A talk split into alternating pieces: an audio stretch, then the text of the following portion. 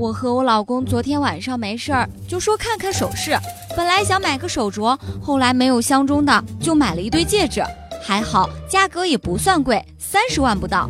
我老公说：“你要是喜欢就买了吧。”我说：“行，还挺不错的，就是有点遗憾，现在戴不了。为什么呀？八十级才能戴，现在等级不够。”笑不笑由你。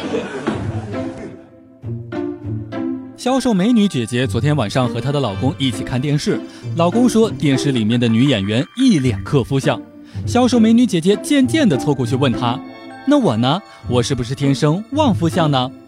销售美女姐姐的老公瞟了瞟，说：“遇到你之后，只能说我命硬。”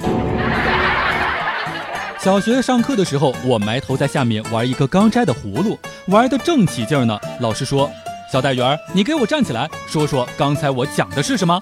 结果我不知道哪根筋抽了，直接把葫芦举起来，口对着老师说：“我叫你的名字一声，你敢答应吗？”后来是家长来学校把我领走的。笑不笑由你。家里面开着一个小超市，媳妇儿偶尔帮我看店。今天一个汉子过来买饮料，拿了一瓶四块钱的，然后给了媳妇儿五块。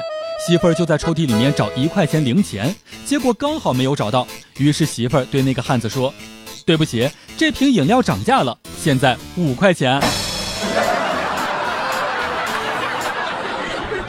那一年暗恋单位一妹子，有一次单位组织野外体验。当天晚上，他感冒了，咳嗽得非常厉害，我是心急如焚呀，马上去药店给他买了药回来。回来之后，他拿着我给他的药，热泪盈眶，小心翼翼地拆开了药，拿出一颗放在了我的手里，说：“你先吃一颗，以防止是迷幻药。”